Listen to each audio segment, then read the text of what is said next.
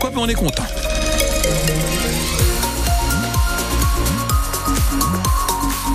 On est heureux de vous retrouver. Il y a du monde sur la route. Attention, trafic très chargé A1 à 23-25. On fait un point complet à la fin de ce journal. Pascal, la météo incroyable. Euh, oui, incroyable, ça ne change pas de jour en jour.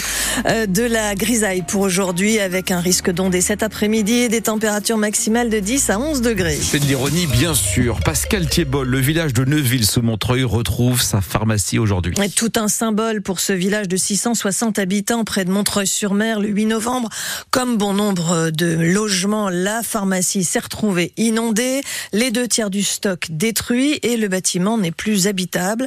C'est donc dans des préfabriqués installés sur le parking de l'ancien local que les clients vont pouvoir se rendre désormais dès ce matin. Un soulagement pour le village de Neuville-sous-Montreuil, Alice Marot. La grande croix verte n'a pas encore été installée. De l'extérieur, ce sont juste 12 préfabriqués sur un parking. Mais dès qu'on passe la porte, on retrouve les rayons familiers. Laurence Tachicourt est la gérante. Des rayons para, comme dans toutes les pharmacies, des rayons compléments alimentaires. Après, on a quatre comptoirs comme on avait dans l'autre pharmacie. Tout pour retrouver un peu de normalité, car depuis trois mois, l'activité est gelée, zéro chiffre d'affaires, les dix salariés au chômage technique. Alors, accueillir à nouveau les patients, ça va faire beaucoup de bien. Ça va être un soulagement, un redémarrage. Et après, c'est à nous de jouer. Et de continuer à s'adapter, car l'équipe doit maintenant prendre ses marques dans ces grands cubes blancs. Charlotte est l'une des pharmaciennes. Notre zone de travail derrière, elle est beaucoup plus petite. Avant, on avait plusieurs bureaux, chacun avait sa place il va falloir vivre en communauté et beaucoup plus être avec le patient. Des patients très impatients de retrouver la seule pharmacie du village. Depuis novembre, Madeleine et Isabelle devaient prendre la voiture. Je suis à Montreuil. Montreuil et puis ben, ça manque à une pharmacie. Euh. Donc là, le préfabriqué, c'est très bien. Et il va falloir s'y habituer. L'équipe de la pharmacie se prépare à rester un à deux ans dans ces Algeco. La pharmacie de Neuville-sous-Montreuil qui rouvre et ce lundi marque aussi le retour de deux médecins de la maison de santé de la Chartreuse qui étaient juste à côté et qui étaient absents depuis le mois de janvier. La France en mode économie, le ministre de l'économie Bruno Le Maire annonce un plan d'économie donc de 10 milliards d'euros en raison d'une prévision à la baisse de la croissance pour 2024. Les efforts seront faits sur les dépenses de fonctionnement dans les ministères mais aussi du côté de ma prime consacrée à la rénovation énergétique des logements et puis du côté de l'aide publique au développement Bruno Le Maire qui précise qu'il n'y aura pas d'augmentation d'impôts. La grève des contrôleurs de la SNCF est terminée, mais comme les trains, comme dans les trains, pour les trains, une grève peut en cacher une autre. Les aiguilleurs pourraient cesser le travail à partir de vendredi 11h et jusqu'à samedi 23h, au moment donc du chassé-croisé des vacanciers, puisque les trois zones euh, seront concernées par les vacances. Un préavis a été déposé par Sudrail, qui demande l'ouverture de négociations avec la direction. Et on en parle dans une dizaine de minutes ensemble au téléphone. Pascal, un gendarme du GIGN sur le banc des accusés à partir d'aujourd'hui à la cour criminelle du Pas-de-Calais à Saint-Omer. Alors la cour criminelle, c'est comme la cour d'assises, mais avec des magistrats professionnels et non pas un jury populaire. En septembre 2018, ce gendarme participait à une opération destinée à interpeller trois hommes soupçonnés d'une série de cambriolages à Fouquier-les-Lances. L'un d'eux, âgé de 23 ans, est mort tué d'une balle dans la tête. La cour criminelle a désormais quatre jours pour établir les circonstances exactes de cette interpellation qui a donc mal tourné, Roman Porcon. Une opération menée de nuit juste à côté de l'aire d'accueil de gens du voyage où vivait la victime.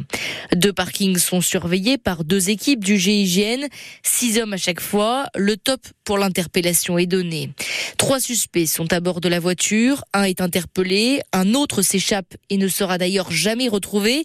Et enfin le troisième, Henri L'Enfant, reste dans la voiture au volant. Il est cerné, il y a des sommations. Un homme du GIGN ouvre la portière passager, enclenche le frein main, mais malgré cela, la voiture avance. La scène est confuse, tout va très vite. On met en danger des militaires, insiste l'avocat de l'accusé, comme pour expliquer ou justifier ce coup de feu que tire le gendarme.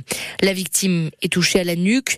L'avocat de l'accusé espère donc des débats dépassionnés. De son côté, la famille dit chercher la justice plus que la vengeance pour pouvoir enfin faire son deuil. Le procès va donc durer quatre jours. Ils annoncent qu'ils vont porter plainte aujourd'hui. Six compagnons d'Emmaüs à Nieppe, près d'Armentières, ont découvert samedi le corps d'un sanglier sur les lieux de leur piquet de grève. Ils parlent d'un acte raciste, le racisme dont ils se disent victimes depuis le début de leur grève fin septembre pour obtenir leur régularisation.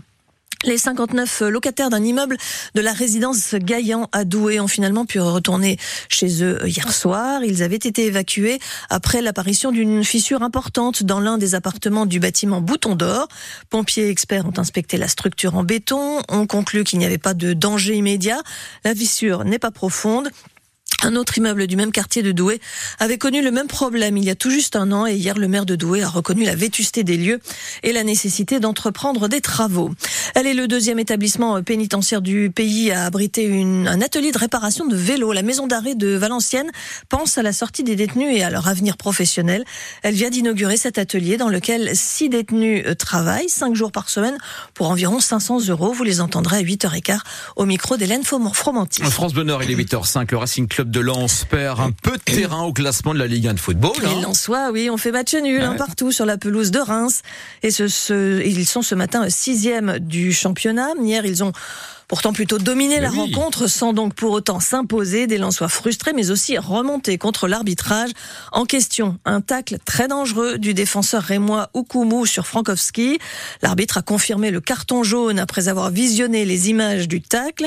Une décision que l'entraîneur du RC Lens, Franck Hez, ne comprend pas. La jambe, elle n'est pas cassée, mais qu'est-ce qu'il faut attendre en fait? C'est ça la vraie question. Que faut-il attendre pour que quand la VAR intervient à juste titre, l'arbitre, je, enfin, je voudrais vraiment comprendre quoi sonoriser les arbitres, au moins qu'ils viennent donner une explication. Parce que là, quand vous revoyez l'image, personne ne peut douter que c'est un carton rouge. Voilà, il n'y a, pas de, a pas de discussion. Mais comme, comme ça a été déjà un carton rouge à Nantes il y a 15 jours, et où il n'y a même pas eu de faute de, de, de sifflet, la, VAR n'avait pas fait le, n'avait pas interpellé. Mais là, j'avoue, je, je, je, reste sans voix quand je revois les images, je reste sans voix parce que c'est totalement incompréhensible. Totalement incompréhensible. Il a été voir la VAR, il a été interpellé par la VAR. Comment, en voyant les images, on ne peut pas mettre un carton rouge? En tout cas, j'aurais voulu avoir l'explication de l'arbitre. Parce qu'il a certainement une. Et on reviendra sur cet arbitrage, bien évidemment, ce soir dans Tribune Nord sur France Bleu Nord à partir de 18h. Lens, en attendant, est sixième au classement de la Ligue 1. Le LOSC est quatrième derrière le PSG, Brest et Nice. Les Bretons qui ont battu Marseille hier soir. Les basketteuses de Villeneuve d'Ascq dominent le classement de la Ligue. Hier, elles ont battu Angers, 106 à 66 pour le compte de la 16e journée du championnat. Les joueuses de Saint-Amand-les-Eaux n'ont pas connu la même réussite, battues par Bourges 83-57. Elles sont avant-dernière du championnat. Et puis la France bat son record de médailles au championnat du monde de biathlon. 13 médailles remportées, dont 6 en or. Hier encore, Justine Bréza-Boucher s'est imposée sur la Mastart. À elle seule, elle a raflé 3 médailles d'or, une en argent et une en bronze.